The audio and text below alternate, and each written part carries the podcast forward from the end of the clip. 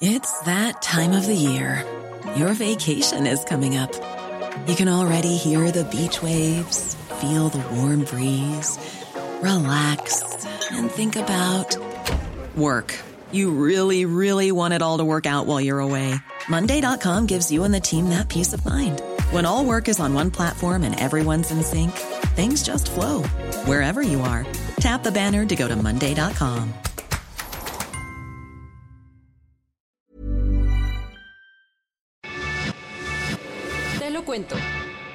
dosis diaria de noticias. Hola, soy Pau Mendieta y aquí te va tu dosis diaria de noticias. ¿Te lo cuenta? Te lo cuento.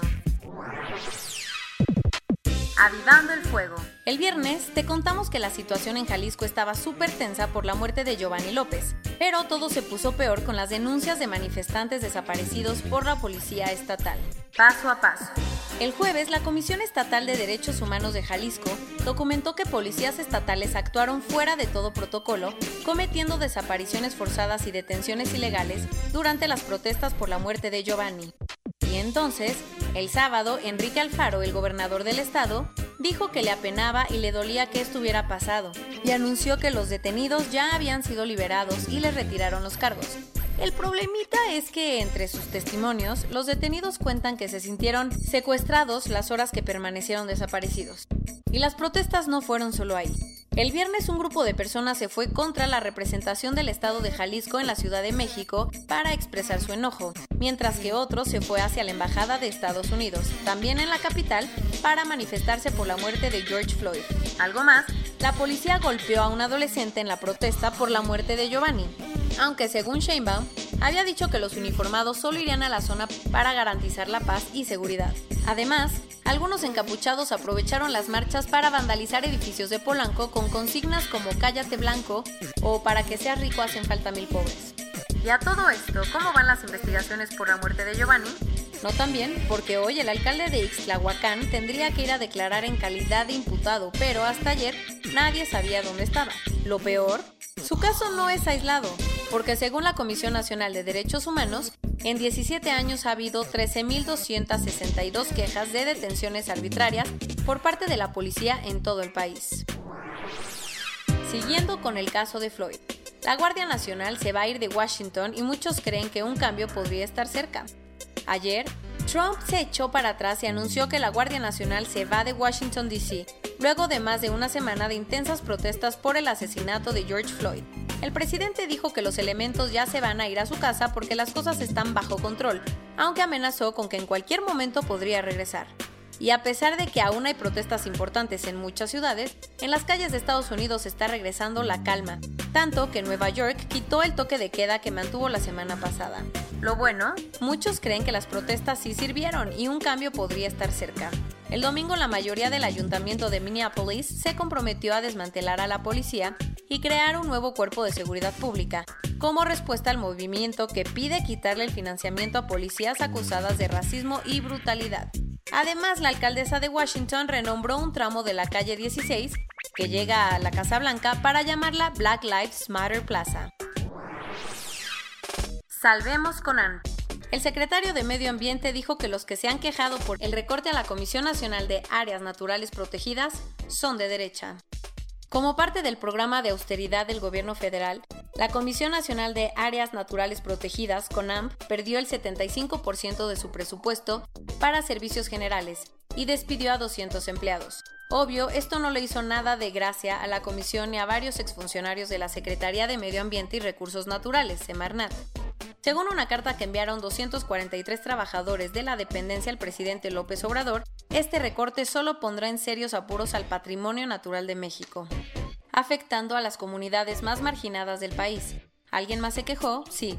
De hecho, varios exfuncionarios de Semarnat como Julia Carabias, José Luis Luege Tamargo y Juan Elvira Quesada también le mandaron una cartita a AMLO para pedirle que deje de desdibujar las instituciones medioambientales, ya que esto solo complicaría la lucha contra el cambio climático.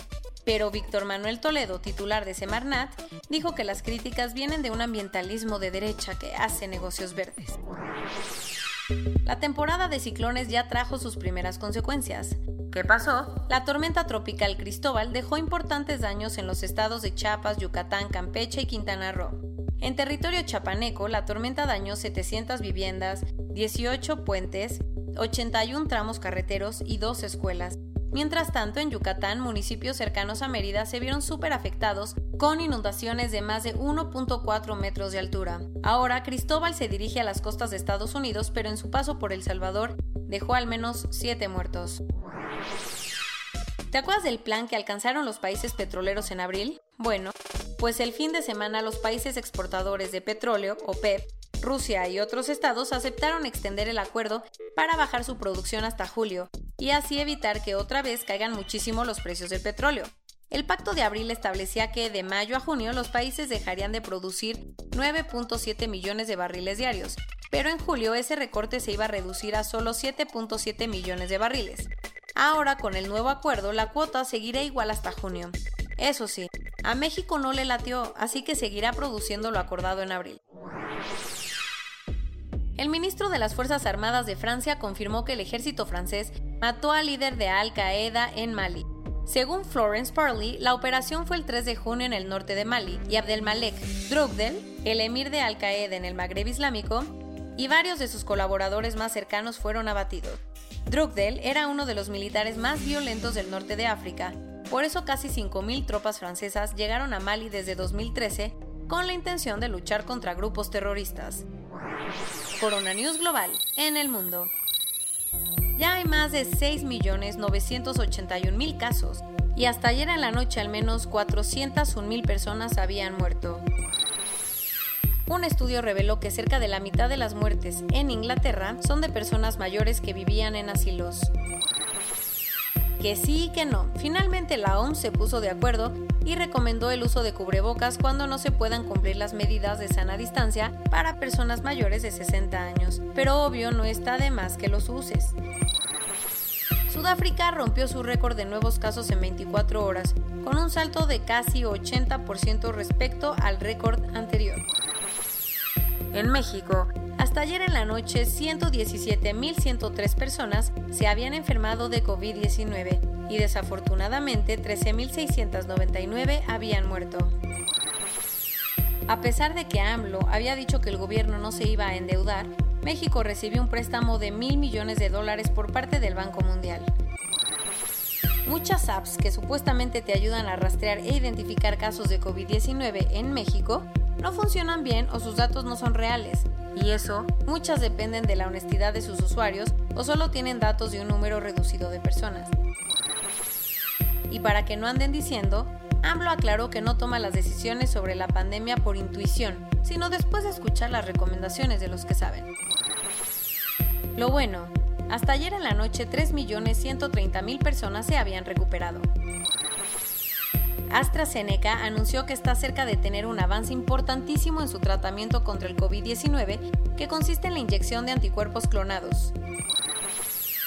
Y hablando de AstraZeneca, uno de sus medicamentos para el cáncer, de los llamados inhibidores de BTK, ha mostrado ayudar a contrarrestar las complicaciones del coronavirus. Además, la farmacéutica estuvo súper activa el fin de semana porque anunció una posible alianza con Gilead Sciences, uno de sus antiguos rivales, para tener la vacuna más rápido y poder producir muchas más dosis.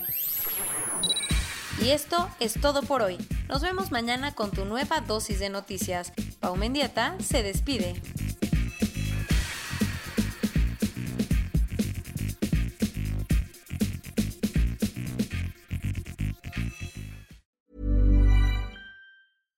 Hi, I'm Daniel, founder of Pretty Litter. Cats and cat owners deserve better than any old-fashioned litter. That's why I teamed up with scientists and veterinarians to create Pretty Litter. Its innovative crystal formula has superior odor control and weighs up to 80% less than clay litter. Pretty Litter even monitors health by changing colors to help detect early signs of potential illness. It's the world's smartest kitty litter. Go to prettylitter.com and use code ACAST for 20% off your first order and a free cat toy. Terms and conditions apply. See site for details.